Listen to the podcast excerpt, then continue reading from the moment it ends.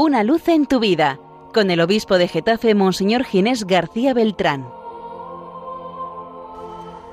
Un saludo en el Señor, queridos amigos y hermanos de Radio María, la radio de la Virgen.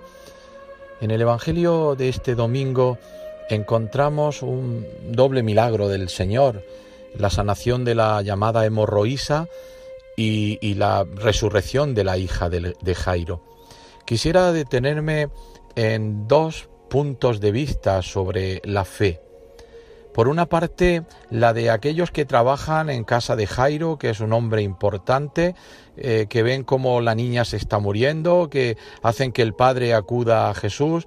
Y, fijaros cómo aquellos hombres no, no, tienen demasiada fe en el poder de Dios, porque van a, le mandan decir a Jairo, no molesten más al maestro, la niña ya ha muerto, no hay nada que hacer es decir, como si el poder de Dios tuviera un límite, el límite de la muerte.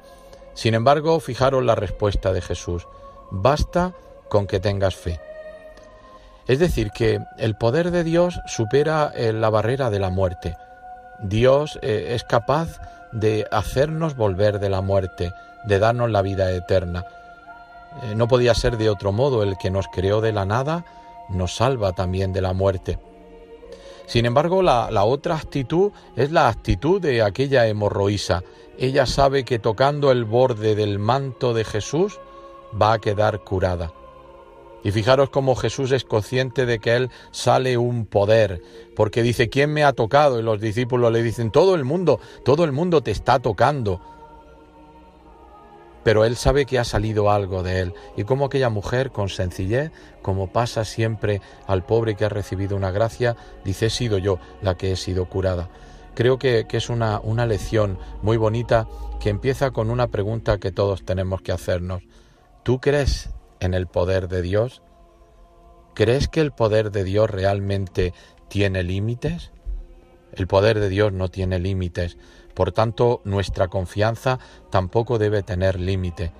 Y después también para nuestra vida de fe la actitud de la hemorroísa, con tocar un borde del manto de Jesús, con acercarme a Él con humildad de corazón, puedo recibir mucho, lo puedo recibir todo. Esta es la actitud del creyente, la actitud de la confianza, la actitud de aquella persona que confía en el poder de Dios y ese poder de Dios se hace generosidad. Hoy San Pablo en la carta a los Corintios eh, le da las gracias a los Corintios por lo generosos que han sido en aquella colecta para la iglesia de Jerusalén que con tanto interés le, habían pedido los apóstoles cuando Pablo estuvo en, Jerusalén pues que la, confianza en el poder de Dios nos llame también a, a nosotros a ayudar a los demás como Dios siempre nos ayuda a nosotros.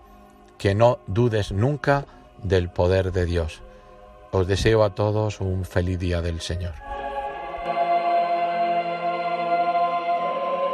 Una luz en tu vida, con el obispo de Getafe, Monseñor Ginés García Beltrán.